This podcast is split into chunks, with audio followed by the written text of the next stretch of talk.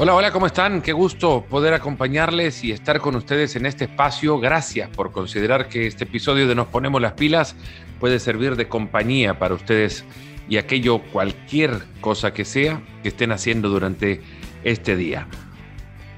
Hoy la charla con alguien a quien personalmente admiro muchísimo y alguien que se ha convertido también en una referencia del estudio del juego como tal, del fútbol como juego y el libro que ahora se convierte en el nuevo integrante de su familia y, en consecuencia también integrante de mi biblioteca, eh, pasa creo a convertirse en no solamente un, un libro de lectura, sino un libro de referencia para aquellos que amamos al fútbol.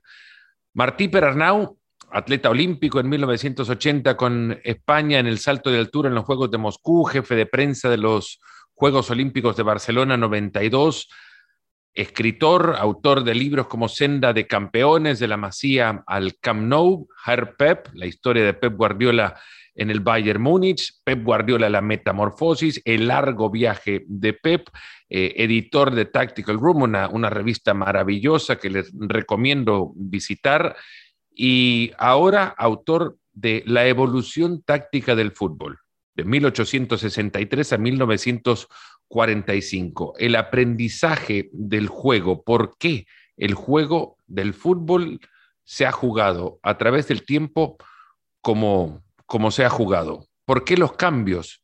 ¿Por qué llegó la necesidad de introducir nuevos, nuevas piezas al reglamento? Martí Perarnau nos va a contar qué tiene que ver García Márquez con el fútbol, por qué el reglamento es uno de los grandes genios del fútbol y la historia de cuántos falso nueve existieron hasta que llegó el que considerábamos era el primero de la historia. Martí Perarnau Nos Ponemos las Pilas. Es un gustazo, Martí Perarnau, bienvenido a Nos Ponemos las Pilas. Que, que de verdad ilusión me ha dado el poder abrir este espacio a una conversación que seguro vos te has preparado a tener por años cómo presentar tu nuevo libro. Es casi como un bebé. Así es, Fernando, sí, la ilusión es mía, sí, sí. Son, son seis años de trabajo para este nuevo, para este nuevo libro, La evolución táctica del fútbol, de 1863 a 1945. Bueno, si te lo tuviera que resumir, que no es fácil porque son 750 páginas, con lo cual es un esfuerzo bastante inútil intentar resumir, pero más o menos sería eh, un viaje a las raíces profundas del fútbol, a la parte mm, no visible del fútbol, a ese, a ese fútbol anterior a 1945 del que hay poquísimas imágenes y por lo tanto es un fútbol que podríamos calificar de invisible.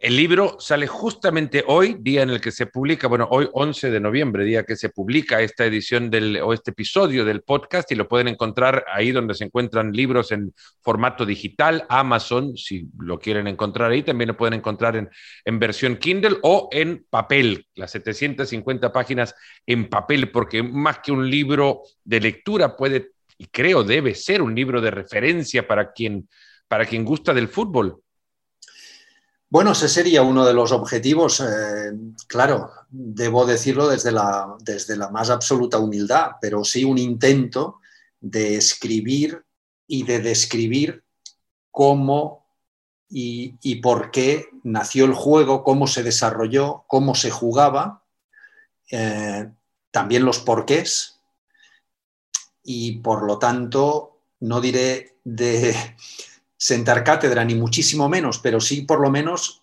abrir un camino que, después otras, otra gente pueda recorrer eh, y que este camino sea el de poder explicar con claridad cómo nació el fútbol, por qué nació en las direcciones que nació, por qué se desarrolló de la manera que lo hizo y por qué llegó hasta 1945, podríamos decir, con todo inventado.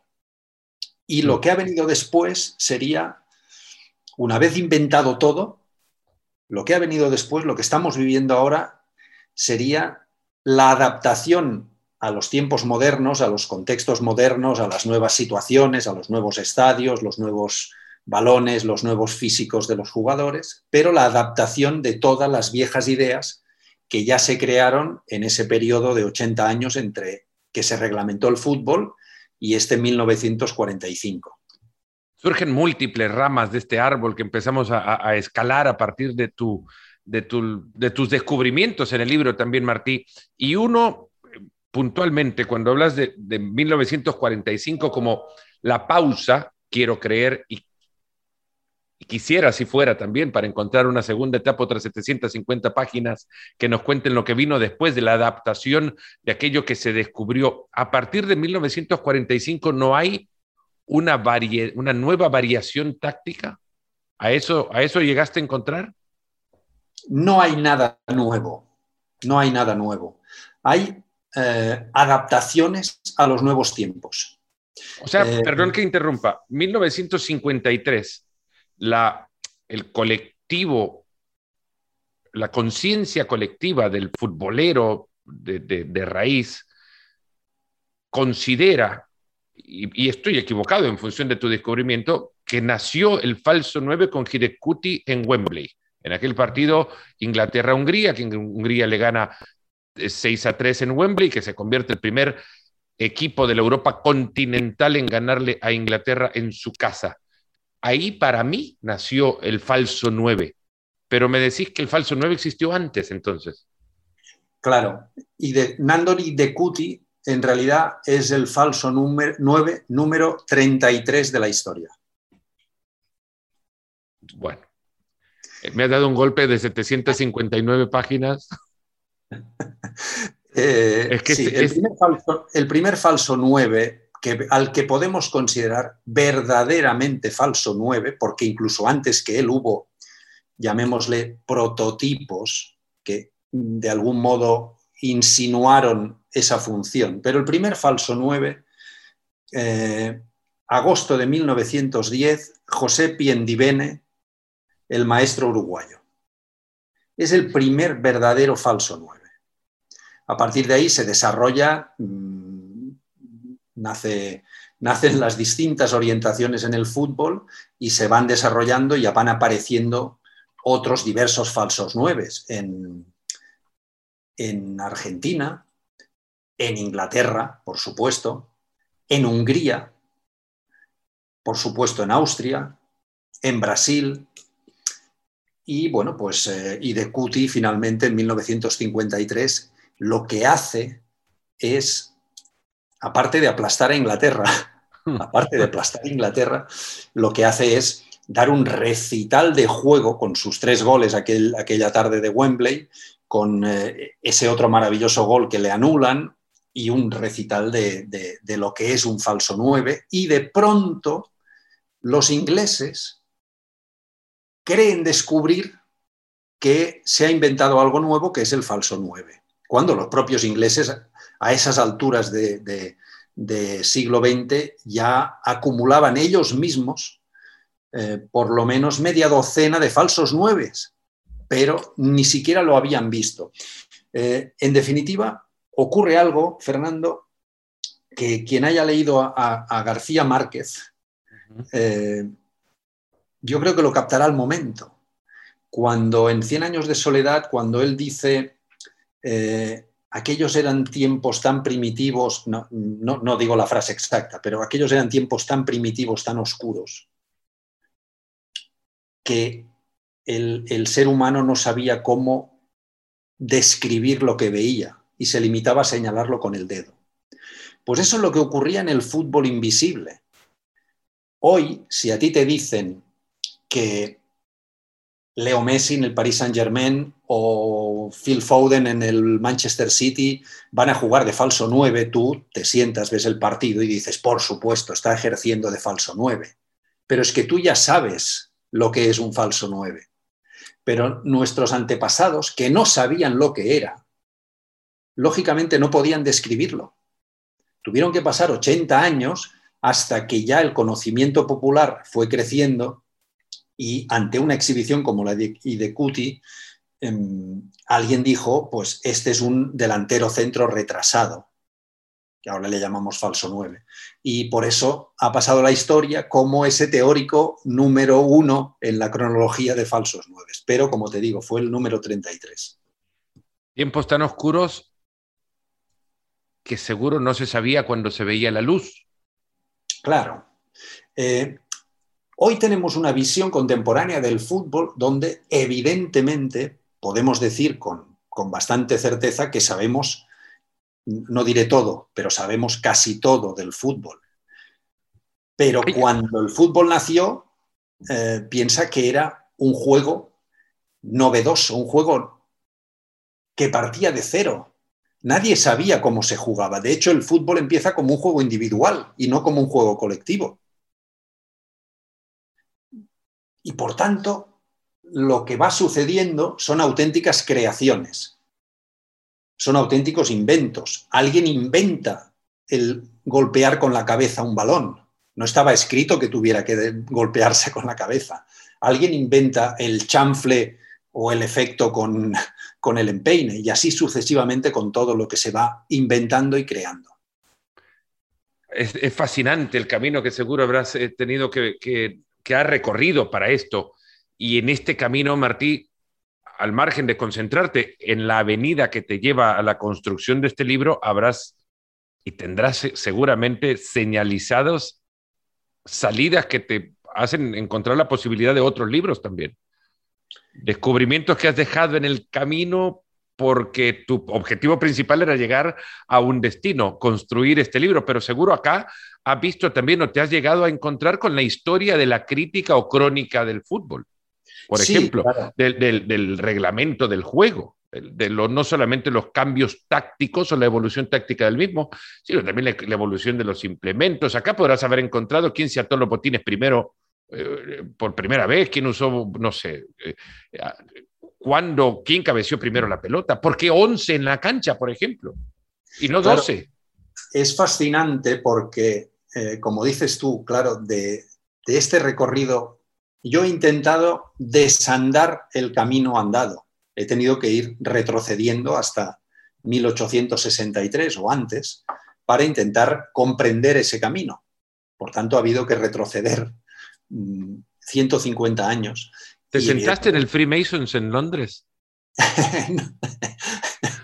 no, Freemasons es, es, la taberna enfrente de la, de la logia de los masones en Londres en, donde presuntamente se reunieron las, escuelas de rugby y de fútbol a tratar de, un, en su momento pensaban unificar las reglas por encontrar una separación absoluta o definitiva de sus juegos. Ya decidieron que ya no se jugaba una, una, parte con los pies y otra parte con las manos.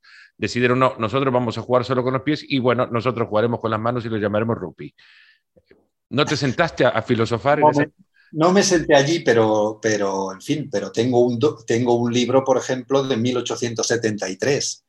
Ese sí, ese sí, ese sí conseguí, el de Sir, eh, Montag, el de Sir Montag Sherman, que es uno de los primeros que empiezan a explicar de qué va aquel juego tan poco comprendido, porque eh, a partir de esa pelea que dices tú entre futboleros y rugbistas, digámoslo así, eh, surge ese deporte que se juega con los pies, eh, que deciden mm, reunir varios reglamentos.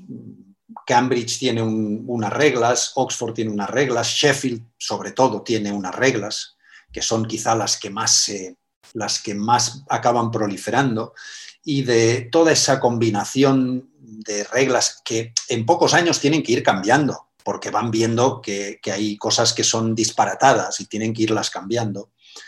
Eh, de ahí va surgiendo, eh, como dice Juan Manuel Lillo, el reglamento es ese primer libro táctico que marca la orientación del fútbol.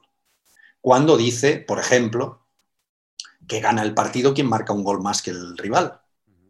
Claro, eso es definitivo en, en el inicio de este camino, porque lo que está ordenando el reglamento es que hay que jugar al ataque porque hay que marcar un gol más que el contrario. Y por tanto, el fútbol empieza con esa orientación ofensiva.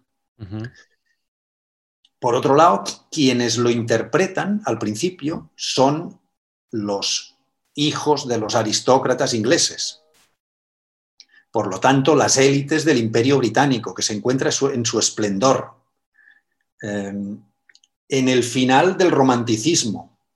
Y todo eso combinado hace que el juego que se pone en práctica a partir de 1863 es un juego individual e individualista, aunque jueguen 11. En realidad hay un portero, un defensa y nueve delanteros, pero no nueve delanteros que combinan y se pasan el balón entre sí. No, el pase está muy mal visto en ese momento. La defensa es cosa de cobardes. Eh, pensemos que es la Inglaterra donde Lord Tennyson hace la gran glosa de la carga de la caballería ligera, de la brigada ligera en Balaclava, donde los jinetes ingleses a pecho descubierto se enfrentan a la artillería rusa y evidentemente son masacrados en el Valle de la Muerte. Pero ese es el espíritu del hijo del aristócrata inglés que está practicando el fútbol y por lo tanto él considera que defenderse es de cobardes, hay que atacar y el ataque es individual. El delantero recibe un balón, corre, regatea al único defensa que tiene el equipo contrario y dispara a portería. O bien mete gol, o si no el balón acaba llegando a otro compañero que imita la misma acción. Es decir, los delanteros no se están apoyando entre sí, los nueve delanteros, no, están esperando turno. Y por lo tanto es un deporte individual. Y esa es la, otra de las grandes orientaciones que toma el fútbol. La primera ya te la he dicho, que es la orientación ofensiva porque el reglamento lo, inspira así. El segundo es el juego directo inglés, que aún hoy puedes ver en algunos terrenos de juego de la Premier League y que mm, se basa precisamente en el espíritu del pueblo inglés en la época victoriana. Y en contraposición con ello, surge el otro gran rumbo del fútbol que mm, ha seguido desde 1863 estas dos direcciones, que es el juego de pases. Eso, ¿dónde surge? En un pueblo completamente distinto. En Escocia, un pueblo donde priman las asociaciones, el colectivismo, incluso donde se, nacen las primeras semillas de los sindicatos. Allí los escoceses en Glasgow creen que el fútbol hay que jugarlo asociándose. Por lo tanto, pasándose el balón y avanzando lentamente de tres en tres por las bandas, con lo cual medio ala, interior y extremo de una banda, o bien de la contraria, van avanzando, pasándose el balón ellos tres. Es decir, que juegan un juego radicalmente opuesto al inglés. Y esos son los dos grandes caminos del fútbol, el juego directo inglés o el juego de pases escocés. Y a partir de ahí nace todo. ¿Y los escoceses todavía priman eso también? ¿Tienen una, culturalmente, culturalmente tienen un aprecio al fútbol eh, de combinativo? Sí, pero, pero como ocurre con tantas cosas en, la vida, eh, digamos que eh, los escoceses no son capaces de mantener su propia identidad a lo largo del tiempo. Aprecian eso, quizás no es que priman eso, no es que priorizan jugar así, lo, aprecian. Lo aprecian como, como paladar, pero no lo practican. Dejaron de practicarlo cuando se abrazaron al juego directo inglés en uno de los movimientos más extraños de la historia del fútbol. Es decir, eh, cuando se demuestra en los enfrentamientos iniciales Escocia-Inglaterra que el juego de pases escocés es eh, como, lo, como comprenderás, Fernando, más rico, más eh, participativo e incluso más eficaz, porque Escocia empieza ganando a los poderosos, jóvenes, potentes ingleses, mucho más fuertes y más rápidos que ellos. Cuando eso se va demostrando, los ingleses abrazan el juego de pases escocés. Nace el profesionalismo en Inglaterra y lo que hacen es fichar abundantes jugadores escoceses, los Scotch Professors, que les llamaban. Hasta el punto que, bueno, pues eh, Liverpool tiene 12 jugadores escoceses, el, Fulham tiene 16 jugadores escoceses y así sucesivamente. Inglaterra, a pesar de haber creado el juego directo, se abraza al juego de pases escocés. Eh, Escocia evidentemente mantiene su identidad hasta que a partir de 1925 eh, empieza a optar por un juego mucho más físico, más veloz y más directo. Y ahí va diluyéndose su identidad. Eso es una pena, pero no es el único pueblo que ha ido perdiendo su identidad en el juego. Al fin y al cabo hay algo que, también se, desprende del libro y es que cada pueblo juega al fútbol según su manera de ser. A eso iba. Eh, te iba a preguntar si es, una confirmación a la que has llegado seguramente porque es, es una teoría, eh, creo que fundamentada por casos, en casos aislados, pero en un estudio tan global del juego, habrás confirmado que no hay evolución táctica o comprensión de la evolución táctica del fútbol sin entender la cultura de la que proviene. y los impulsos sociales que promueven los cambios que lo posteriormente llegan al fútbol. Está estrechamente ligado. Mm, reitero, cada pueblo juega al fútbol según su manera de ser. Eh, los ingleses juegan el juego directo en 1860 porque ellos, los hijos del imperio, sienten que hay que jugar de este modo. Los escoceses lo hacen pasándose el balón porque sienten, tienen esa manera de ser. Eh, los vascos descubren el fútbol a través de comerciantes, marinos y, y, demás gente británica y juegan al fútbol de una manera radicalmente opuesta a los catalanes. Los uruguayos y los argentinos aplican sus maneras de jugar, sus, propias, sus propios caracteres. En todas partes ocurre algo importante.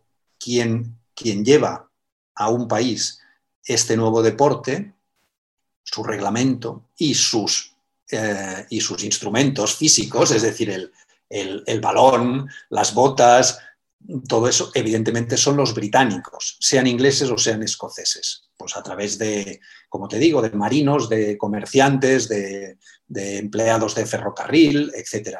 En todas partes ocurre lo mismo. Y en todas partes, al principio, ellos deciden que, que, en ese país solo pueden jugar los británicos y, excluyen a los nativos. Y en todas partes ocurre lo mismo, los nativos quieren jugar y acaban echando a los británicos de los campos de fútbol y se acaba produciendo, pues, una, lógicamente, una combinación, una mezcla de, de culturas que hacen pues, que en el cono sur americano se juegue de un modo que en Hungría se juegue de otro y que en Francia se juegue de uno distinto. Eh, en cada parte se acaba estableciendo una identidad, pero esa identidad, a pesar de los éxitos, a pesar de los triunfos, a pesar de, ser poderosísima, también cambia con el tiempo. Te he contado el ejemplo escocés, podríamos hablar del ejemplo austríaco, del ejemplo húngaro, otra de las grandes potencias de la primera mitad del siglo, culminada en ese partido que tú has mencionado de Wembley, y que sin embargo su identidad en el juego se acaba diluyendo y perdiendo.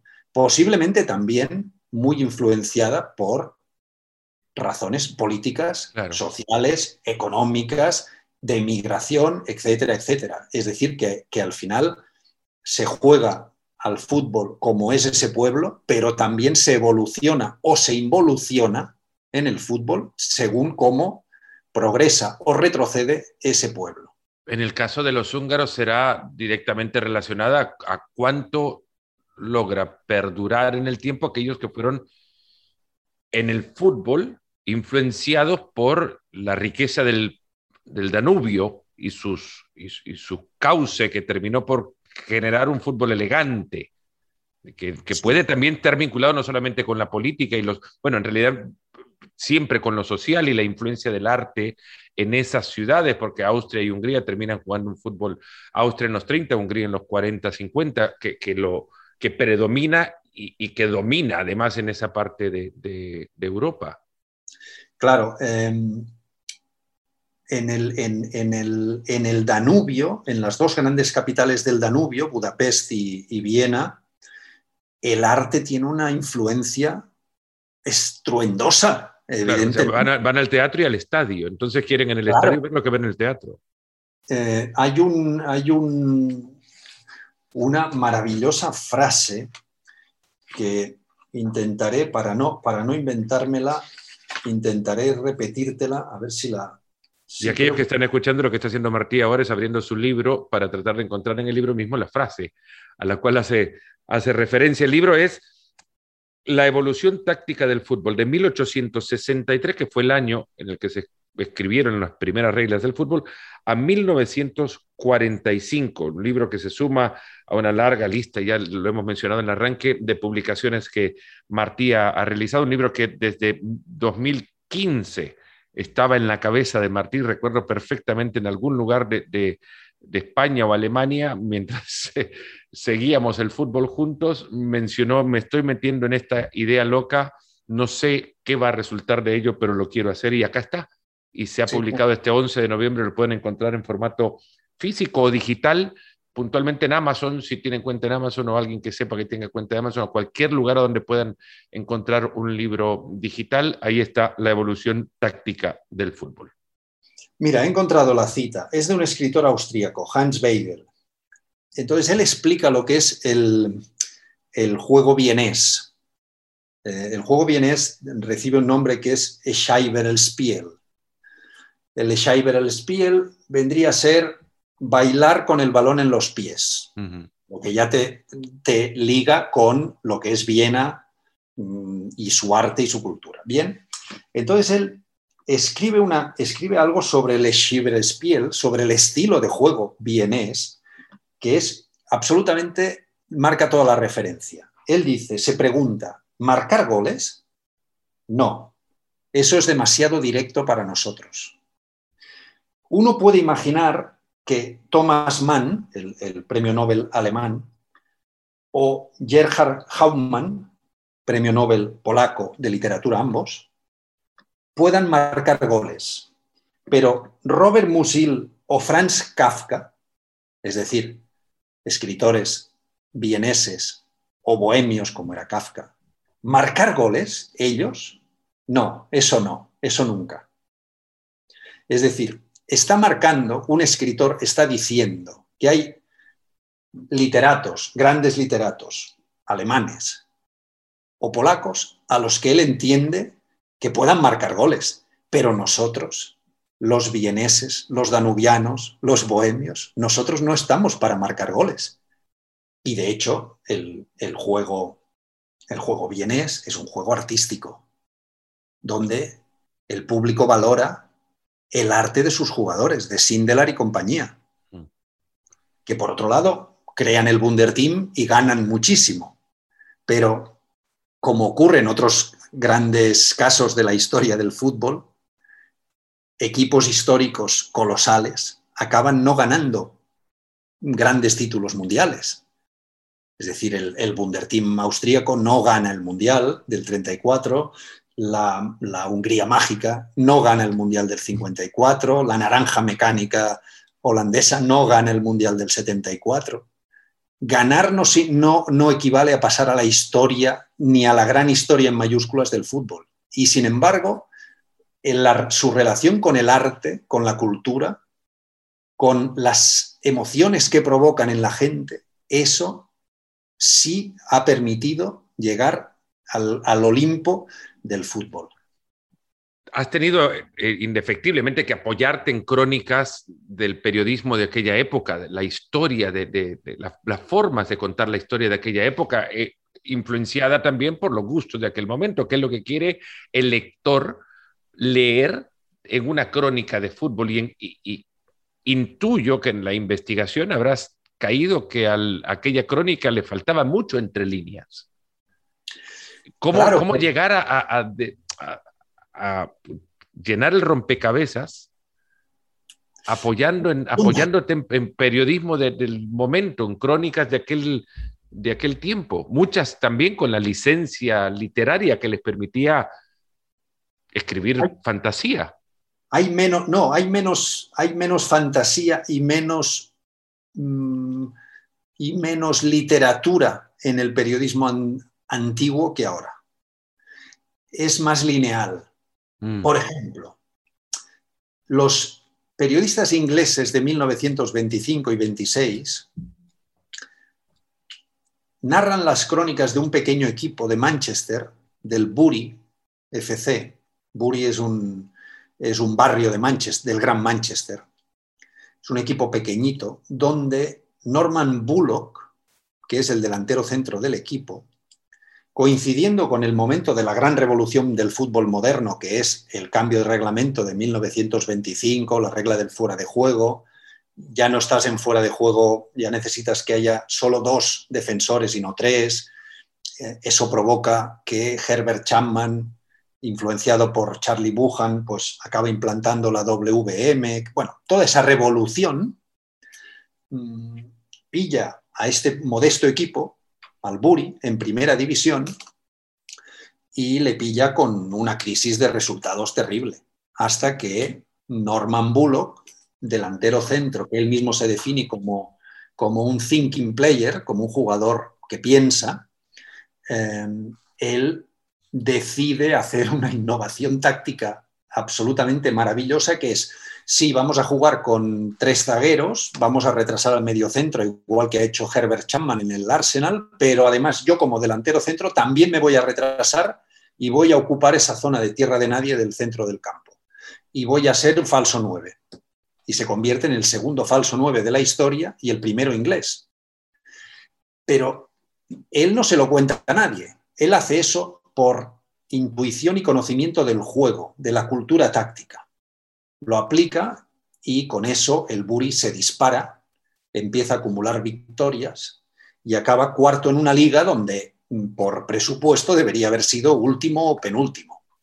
Y es uno de los grandes resultados de, ese campeonato 1925-26. Los periodistas que cubren esas crónicas, que he leído todas una por una, eh, explican que el ataque la línea de, ataque del Buri provoca mucho choque y muchas sorpresas en las defensas rivales. No entienden por qué. Dice, de pronto ves a Norman Bullock y está en la derecha, y de pronto le ves y está en el centro del campo, y de pronto está marcando el gol que él mismo había originado unos segundos antes al empezar el ataque. Es decir, están describiendo al falso 9, pero sin, sin comprender en su plenitud la función y evidentemente sin ponerle la etiqueta de falso 9, pero sí que van mostrando todos los indicios de qué estaba ocurriendo con aquello. Por lo tanto, si ese periodismo de, digamos, años 20, años 30, años 40, te permite, si vas recogiendo las piezas una por una, componer ese rompecabezas que tú decías. Y ahí eso ha sido fundamental para poder entender cómo y por qué se jugaba de esa manera. ¿Cuántas hemerotecas visitaste para, para construir esta, este, este libro? Te diría todo, todo. No sé, he leído todo en todos los idiomas posibles, he traducido libros del húngaro, eh, párrafos de, cualquier idioma. Eh, sí, he visitado todo lo que he podido para intentar comprender, eh, sobre todo para intentar comprender por qué ocurría lo que ocurría. Es decir, ¿por qué los húngaros eh, en 1927 se ponen a jugar 4-2-4? ¿Por qué? O mejor dicho, incluso antes, ¿por qué Herbert Chapman en 1910, cuando empieza en el Northampton Town y luego eh, se va al, al, Leeds y luego se va al Huddersfield, ¿por qué acaba desembocando en la WM y es todo un proceso que él como entrenador va haciendo. Es decir, él descubre, Herbert Chapman, que es uno de los grandísimos genios de la historia del fútbol, de los, para mí, de los tres grandes genios de la historia del fútbol, eh, Herbert Chapman un día descubre algo que el otro día veíamos, no sé si has visto ese vídeo que se ha hecho viral del segundo gol del Manchester City, el Manchester United, con esos 26 pases. Que lo que todos los jugadores, además. Sí, lo que veíamos el otro día, que es cómo el Manchester City va pasándose el balón hacia atrás, retrocediendo para estirar al equipo contrario, para llevarlo lejos de su propia área. Bueno, Herbert Chapman descubre eso en 1910 o 1911, cuando dice no se puede atacar demasiado durante todo el tiempo. A veces necesitamos retroceder un poco para generar espacios. Herbert Chapman, su gran aportación al fútbol es descubrir los espacios libres. Él lo descubre. Descubre que hay algo importantísimo que es los espacios a la espalda de los defensas. Y lo descubre él hace más de 100 años. Y entonces él tiene toda una evolución propia de conocimiento, de cómo ir utilizando y aprovechando lo que, lo que va descubriendo, que en 1925 ya desemboca en la, en la WM, que es su invento más famoso, pero no el más importante. Eh, eh, en todo este proceso seguro hubo un descubrimiento tuyo que te, al momento de estar leyendo, eh, o, seguramente en, algún lugar habrías estado, quizás poco imaginado, también en el proceso de construcción del libro, uniste un punto con otro y encontraste una luz que dijiste, esto, este, es este es un gran descubrimiento. ¿Podés encontrar uno que digas, este me hizo levantarme a una hora y decir, acabo de, ver la luz en el libro? Sí, hay uno, hay uno que es, que es fundamental, que es el nacimiento del Bunderteam austríaco. ¿Cómo nace el Bunderteam austríaco? Claro, todo el mundo dice Bunderteam austríaco, Matías Sindelar, Hugo Meisel, gran personaje, pues eso mm, es obra de, Hugo Meisel y de, su ayudante, de Jimmy Hogan, ¿no? Falso el, el lo crean los periodistas que se reúnen en una de las mesas del Ring Café de Viena. Y además no bajo el nombre de Bunderteam, sino bajo el nombre despectivo de Schmieransky Team, que es, Schmieransky vendría a ser manchas de tinta, que era lo que tenían los periodistas en aquellos tiempos en las manos. Quedaban manchados de la tinta de los propios periódicos que dejaban esos dedos negros tintados. Y a los plumillas de la época les llamaban los Esmieransky, porque iban siempre con las manos llenas de tinta. Los Esmieransky del, del Ring Café, sentados en, una de las mesas de tertulia de, esa cafetería mítica de Viena, son los que presionan de una manera terrible a Hugo Meisel, tan terrible como que uno de ellos va a casa de Meisel y le acaba agarrando por el cuello y, forzándole a que acepte la alineación de los periodistas. Cuidado, no son periodistas cualquiera, ¿eh? No son periodistas cualquiera. Es decir, estamos hablando de Max eh, von Leute, que fue un grandísimo delantero austríaco que creó el, Austria de Viena. Estamos hablando de periodistas que habían sido futbolistas, muy expertos, que le están diciendo a Hugo Meisel algo muy importante, que es, primero, llevas desde 1912 como seleccionador, estamos en 1931, han pasado 19 años, y en 19 años solo has repetido alineación en dos partidos, en 19 años. Todo el resto, porque Hugo Meisel era como muy caprichoso y muy duro con sus jugadores. Cuando veía que algún jugador hacía una de las filigranas que tanto gustaban al público vienés, se enfadaba y le marginaba. Y hay un punto culminante, que ese es el que me levanté de madrugada, ese sí me levanté de madrugada, ese que dices Eureka, que es el partido que se no puedo olvidarlo, el del 6 de enero de 1929. Porque ese partido, Fernando, tardé, mm, la familia, mi familia lo confirmará, pero creo que tardé un año en, poder encontrar ese partido. Porque hay una referencia muy leve de Brian Glanville, del, del gran escritor y periodista inglés, sobre ese partido, pero no encontraba ese partido. Es un partido 6 de enero de 1929 en un campo helado de Nuremberg, en la Baviera alemana, y se enfrentan Alemania del Sur contra la selección de Viena. ¿Este partido lo encontraste en qué formato? ¿Periódico, video, cine, obviamente?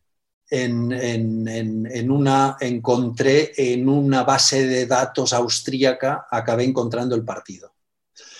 En ese partido, Hugo Meisel alinea juntos a los dos grandes falsos nueves austríacos, a Matías Sindelar y a Friedrich Weidel. Es la primera vez que les junta. Es Weidel de 9 y Matías Sindelar de interior. Y Austria pierde 5-0. 5-0 ese partido. A la vuelta, 16 horas en, en, tren desde Nuremberg hasta Viena, Hugo Meisel, que sufre la mayor derrota y la mayor humillación de su carrera, le plantea a los jugadores que el estilo vienés tiene que acabarse, que es un estilo caduco, que es un estilo demasiado artístico, que es un estilo que baila demasiado con los pies, que mm, hay que ir al juego británico, al juego directo. Y los jugadores se le amotinan, le dicen que ni hablar, que el, el Scheiber Spiel que te estaba explicando antes, esa es la seña de identidad de la selección y que tienen que seguir con ello. Y el que más se revela es Matías Sindelar y le dice a Hugo Meisel, señor Meisel, usted está totalmente equivocado. Hoy hemos hecho poco Scheiber-Spiel. Es decir, hoy nos hemos pasado poco el balón porque el campo estaba helado, etcétera, etcétera, etcétera. La decisión de Meisel, ¿sabes cuál es? Nunca más Sindelar en la selección. Y le veta durante dos años. Bueno, pues han pasado los dos años, estamos en 1931, mayo, ¿y quién viene a Viena? Los padres del fútbol, Escocia. Entonces juegan Austria-Escocia en Viena. Y los periodistas del Ring Café le dicen a Meisel, maestro, usted lleva 19 años sin ser capaz de repetir alineación. Lleva no sé cuántos partidos perdidos y empatados contra Hungría, etcétera, etcétera, sin que esto funcione usted tiene que cambiar la selección y juntar a Sindelar, a Zweidel, dos extremos rápidos y al mejor goleador mm, de la liga austríaca, que es Anton Schall. Es decir, que le hacen la alineación y le fuerzan y le presionan y cada día en las tertulias del Ring Café le vuelven a soltar lo mismo y le sueltan eso y le presionan y como te digo, van a su casa y le zarandean. Y llega un día, dos días antes del partido, eh, Hugo Meisel se presenta en la mesa de los periodistas manchada de tinta y con gesto despectivo les lanza una hoja de papel y les dice, tomad, aquí tenéis vuestro Smiransky Team, vuestro, vuestro equipo de las manchas. Como diciendo, yo no creo en eso y os vais a enterar. Dos días después, Austria le mete 5-0 a Escocia y a la semana van a Berlín y ganan 0-6 a Alemania. Y ahí nace el Wunderteam. Al final también el fútbol es de resultados. Si, si, no gana ese Smiransky Team, el Wunderteam no existe. Probablemente. Meisel va a decir jamás convoco a Sindelar. Exactamente. Sindelar, mm, que ya llevaba a las alturas de 1931, había sido internacional varias veces, a partir de ese momento es cuando se dispara y se convierte en el mejor jugador del mundo de aquella época, claro. Y ahí construye su leyenda, mm, a pesar de que ocurre algo muy curioso que también ocurre con la máquina de River. Eh, el Bunderteam juega, el Bunderteam son 16 partidos. Entre mayo de 1931 y abril de 1933, que pierde en casa contra Checoslovaquia, que es cuando el Bunderteam empieza la decadencia, son solo 16 partidos, pero es uno de los grandes equipos de la historia solo con 16 partidos, igual que la máquina. Mm, jugaron juntos, los famosos cinco delanteros jugaron juntos 18 partidos solamente. ¿Cuántos partidos? 18. la, la, delantera Muñoz Moreno Pedernera, la Bruna Lostau son 18 partidos. Y sin embargo ahí están. Es como, hay mitos creados alrededor de historias que han quedado eh, grabadas, tatuadas en la historia del fútbol, como que, e incluso que llegan a, por lo mismo, al conocerse la realidad, desmitificar eh, paradigmas plantados como, como verdades absolutas, como que hay que trabajar largo tiempo para poder armar a un equipo eh, congruente y consolidado. Si Rinos Michels tuvo un par de semanas para trabajar con Holanda 74. Sí, claro. Claro, ha habido, ha habido equipos que se han desarrollado a lo largo de los años y equipos que surgieron con un chasquido de dedos, evidentemente. Eh, lo que, lo que sí es evidente es que en esa evolución de estos 80 años de los que te hablo, ahí sí queda todo desarrollado. Es decir, esto empieza con la pirámide del 235, continúa con eh, la WM de Chapman, el 3223, se introduce por medio el método italiano, que es una variación de Vittorio Pozzo distinto, pero en paralelo los húngaros ya juegan el 424, que luego se lo llevan a Brasil y en Brasil lo interpretan de un modo eh, diferente. Algunos de estos equipos juegan el, ya practican el, 4-3-3. Eh, hay gente que practica el, el berrú, el cerrojo suizo, que además es capaz de practicarlo con falso 9. Y además este hombre, el, seleccionador suizo, Karl Rappan, se lo hace dos veces a los ingleses. Se lo hace en 1938 y se lo repite en 1947. Les juega con cerrojo y falso 9 y en la crónica de un año y en la del siguiente se repite lo mismo. Los dos zagueros ingleses no sabían cómo marcar al delantero centro rival, porque estaban muy lejos del área y no, sabían qué hacer, si salir o no salir, que es la misma crónica, que es lo que me contó a mí Christoph Metzelder una noche cenando en Alemania, me dijo es que nos mirábamos Canavaro y yo y no sabíamos si salir a por Messi o no salir en aquel año 2009 donde medio mundo dijo que Pep Guardiola había inventado el falso 9, cuando Pep lo que hizo fue reinventarlo ya sabido, claro. No existe el fútbol moderno, entonces lo que existe es una readaptación de lo que se hizo en blanco y negro y se conoció por manchas de tinta en papeles de periódico. Tal cual. Eh, la, hemos mencionado la máquina. Bueno, la máquina es el, las semillas del fútbol total. Deja, que es digamos, la finalización en 1945, cuando todos suben, todos bajan, todos atacan, todos defienden. Eso es el fútbol total, pero practicado por unos argentinos con, una franja roja en el pecho.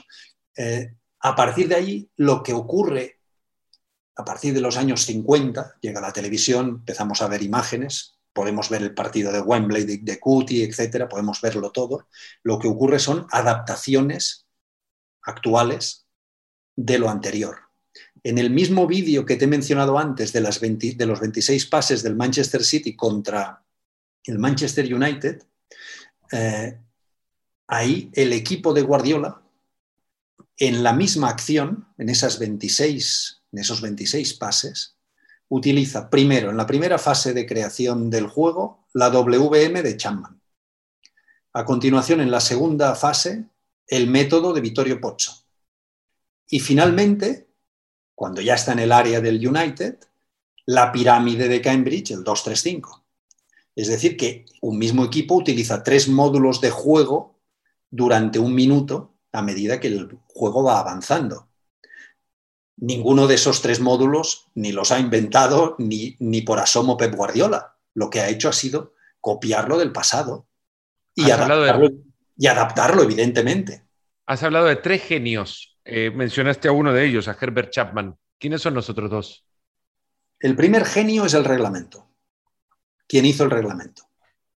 Es el primer genio. Por lo siguiente, porque marcó el eje de referencia del juego, que fueron las porterías. Había que marcar más goles que el rival. Por lo tanto, el eje de referencia del juego son las porterías.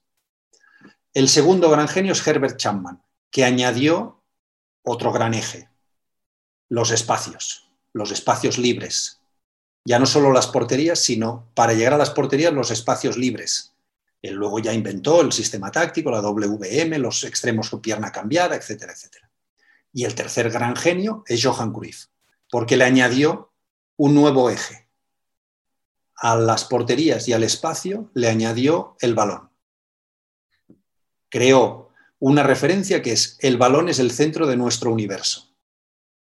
Utilizaremos los espacios para dirigirnos a las porterías. Estos para mí son los tres grandes genios de la, historia del fútbol. Ineludible, Martí, en lo que cerramos es hablar de la llegada de quizás y me podré equivocar como me equivoqué antes pensando que Idecuti era el primer nueve, falso 9, en la primera gran referencia de la escuela de Guardiola ahora en un banco, por lo menos el primer gran jugador de un equipo de Pep que se dirige a los bancos a, entrenar al lado de Xavi Alonso, ahora quizás por la referencia en el primer, en un gran equipo. Xavi Alonso, técnico del, eh, Real Sociedad B o el Sanse de toda la vida. ¿Qué se puede esperar de Xavi? Bueno, deberíamos esperarlo todo. Está Xavi está preparadísimo. Xavi Hernández está preparadísimo. Por lo que fue como futbolista, por cómo se ha preparado como entrenador, por los maestros que ha tenido, que no son solo Pep Guardiola, ha tenido, por ejemplo, a Oscar Cano, que es un alumno muy importante, no, no le llamemos alumno, pero alguien que ha aprendido mucho también al lado de Juan Manuel Lillo, que hoy Recordemos que Lillo hoy es el entrenador de Guardiola, es el entrenador del entrenador. Y por lo tanto ese conocimiento le ha, llegado a Xavi por gente muy importante. Podríamos añadir por Paco Seirulo, el, director de metodología del Barça. Xavi está muy preparado, muy preparado. Tiene una papeleta entre manos. No tiene los Claro, no tiene los jugadores adecuados para llevar al Barcelona donde estuvo. No, no los tiene. Es decir, hoy en día Xavi no tiene un Puyol y un Piqué en plena forma, un Busquets, Xavi, Iniesta, Messi, Henry, eh, Eto, Pedro, no los tiene, no los tiene. Tiene otros jugadores, tendrá que a lo largo del tiempo intentar conseguir, como decías tú, buenos resultados para poder sobrevivir, porque si no, no sobrevivirá. si no, el Bunderteam no habría existido. Guardiola no existía si no era una, una columna del de, el gran Johan en un periódico certificando que lo que había visto valía la pena al margen de haber empatado un partido. Claro, es decir, los dos partidos que, que Xavi pierda o empate, hará falta una columna de Guardiola o una frase de Guardiola diciendo denle tiempo a este chico para que pueda crecer. Eh, creo que necesitará tiempo para encontrar esos jugadores, sea en la casa o sea fuera, con los que pueda acabar armando un equipo con el que volver otra vez a donde estuvo el Barça.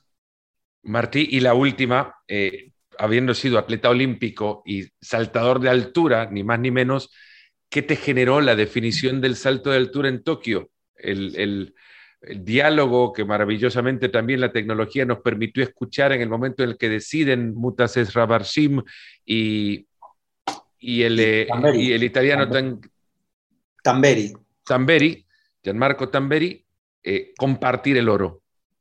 Bueno, sentimientos encontrados. Yo soy muy amigo del padre de Tamberi, porque éramos, hemos sido rivales durante muchísimo tiempo. Un, tipo, un tipo espectacular, además. El chico Tamberi es una cosa maravillosa. Y, me alegré mucho por Tamberi, evidentemente. También me alegré por, por eh, el, saltador catarí, del que Xavi me ha hablado muy bien como persona, muy, muy, muy interesante. Y me parece que hicieron lo lógico. No me parece que hicieran ningún gesto deportivo. Vamos a ver, Fernando, tú y yo eh, nos estamos jugando la medalla de oro en los Juegos Olímpicos. Ah, pero no me decir que hicieron, que hicieron un, no, hicieron lo, un, hicieron, Austria-Alemania en Gijón. No, hicieron lo inteligente. Si tú y yo nos estamos jugando la medalla de oro de los Juegos Olímpicos y viene un juez y dice, Fernando, em, ¿queréis desempatar y correr el riesgo de que uno de los dos sea medalla de plata? Tú y yo te miraría a los ojos y te diría, Fernando, tú y yo somos oro. Sí. Y nos abrazaríamos y, sería maravilloso y compartiríamos el oro. Yo no quiero mm, pelear por la, por la medalla de plata. Eh, yo a lo largo de, mi carrera he, realizado muchos desempates en salto de altura. Eh, tuve la suerte, por cierto, de ganarlos todos, pero eso es suerte. Y es una situación de un estrés terrible, muchísimo. No es, suerte, Martí, es, gestión de emociones porque en ese momento no tenés es terrible. Es terrible porque te lo juegas todo a un solo intento y si lo superas y si el rival lo supera, tú tienes que superarlo. Si el rival falla, te está dando un match ball, pero si fallas tú también, el listón vuelve a bajar. Es decir, es algo muy terrible. Por tanto, yo, ¿qué hubiera hecho? Lo que hicieron ellos. abrazarse y decir, somos dos medallas de oro, ¿para qué arriesgarme a ser una medalla de plata? No, no, no, en absoluto. Me parece que hicieron lo inteligente. Un momento maravilloso, además, maravilloso. Y luego tuve la posibilidad de charlar con Tamberi un par de días más tarde y te das cuenta que lo que ha sufrido, sufrió una, lesión, una fractura, eh, justo siendo el mejor saltador del momento previo a los Juegos de Río, él te dice, yo fui a Río me porque yo quería ver lo que me estaba perdiendo. A cualquiera en su posición dice, pues yo no quiero ni mirar, le doy la espalda a la televisión, pero no, yo quería ver lo que me estaba perdiendo porque quería volver. Una historia fascinante, fascinante de verdad, pero de eso podríamos hablar en otro, en otro episodio. Martí, ha sido genial, verdaderamente genial. Me ha emocionado muchísimo escuchar tu, proceso del descubrimiento de cada uno de las, bueno, de, algunas, porque quedarán infinidad de, momentos de investigación que quedan plasmados en el, en el libro, porque te conozco, me emociona muchísimo, porque conocí el momento en el que pensabas en esta idea, me emociono más todavía y tengo unas ganas gigantescas de tener el libro en mis manos.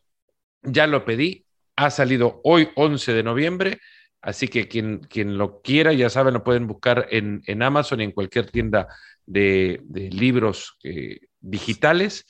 Yo creo que es una, es una obligación para cualquiera que ama el fútbol tenerlo en su biblioteca o tenerlo en su, en su tableta guardado como una referencia. Martí, gracias de verdad por la investigación y por plasmarlo en un libro. Creo que es algo que el, que el fútbol te va a agradecer.